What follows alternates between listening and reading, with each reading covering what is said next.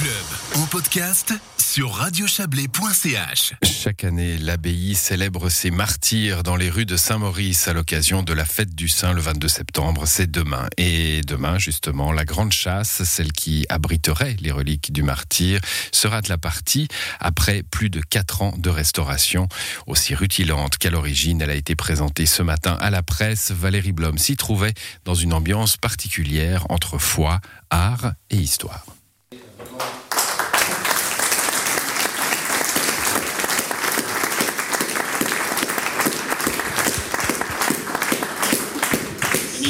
Monseigneur, Messieurs les chanoines, Mesdames, Messieurs, Merci, euh, Monseigneur, pour euh, ces mots d'accueil. Le trésor de l'abbaye de Saint-Maurice a été constitué entre euh, le 5e siècle jusqu'à aujourd'hui, avec des objets très prestigieux et des objets importants pour l'histoire de l'art et, l'histoire de la chrétienté, évidemment. Et donc, il y a quelques chefs-d'œuvre dans ce trésor que je peux que vous inviter à, venir voir à Saint-Maurice. Mais il y a aussi la grande chasse de Saint-Maurice qui nous occupe aujourd'hui et qui, qui contient les reliques du saint patron, les reliques de Maurice. Et cet objet a une histoire un petit peu pas trouble, mais méconnu, puisqu'il n'est pas daté. On ne savait pas de quand euh, dater cet objet, et bien qu'il ait des reliefs du 12e, du 13e siècle, ça provient d'un objet plus ancien. Donc il était difficile euh, pour nous de, connaître l'origine de cette pièce. Et donc la restauration, qui a aussi euh, permis l'étude, nous a permis en fait de lever en partie le voile sur l'histoire de cette pièce. Donc aujourd'hui, on s'accorde sur le fait que cet objet date du, premier quart du 13e siècle. Et ça, ça a permis euh, voilà, de modifier la datation euh, euh, qui avait cours jusque-là, qui était plutôt au XVIIe siècle. Romain Jeanneret, conservateur restaurateur du trésor de l'abbaye de Saint-Maurice, expliquait l'importance de ce travail de restauration de la Grande Chasse. Celle-ci a débuté en 2017 et a réclamé un travail titanesque. Il a fallu démonter l'objet sacré pièce par pièce en archivant précieusement la disposition de chacune d'entre elles, même des 2000 clous. Pendant une année, il a fallu nettoyer le ternissement des ornements à l'aide d'une technique spéciale on retrouve Romain Jeanneret. Pour redonner l'éclat de cette pièce, on a euh, utilisé euh, une technique d'électrochimie euh, en appliquant le pinceau électrolytique qu'on appelle le pléco, qui permet en fait localement de réduire ce ternissement et de le retransformer en argent métallique. Et cette technique est très intéressante parce qu'elle ne modifie pas la surface et elle est stable dans le temps. D'autres techniques utilisées aujourd'hui sont pas stables ou alors impriment des traces et ça on veut, on veut l'éviter évidemment. Tout est imaginé pour ne pas altérer la grande chasse ou le moins possible, même pour fixer les cires, une technique à l'ancienne a été choisie par les spécialistes de l'art de la conservation. Enfin, parmi les découvertes, des études ont révélé que le minerai venait principalement d'une mine de Prajean dans le Val d'Airain.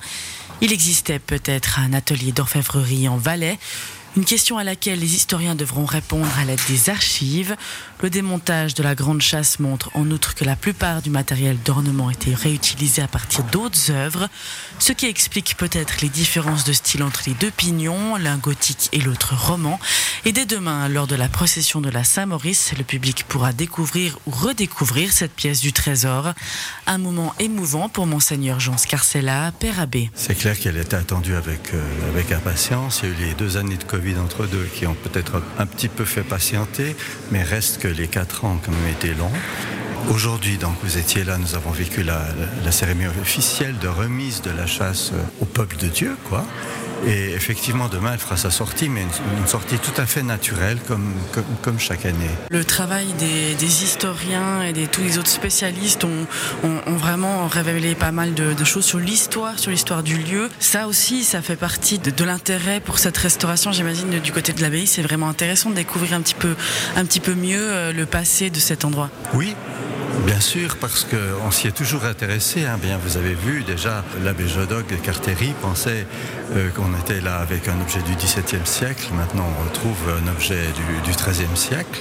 Et donc, effectivement, le, développement de l'histoire, l'histoire parle. Hein. Elle, nous laisse, elle ne laisse pas que des traces du passé.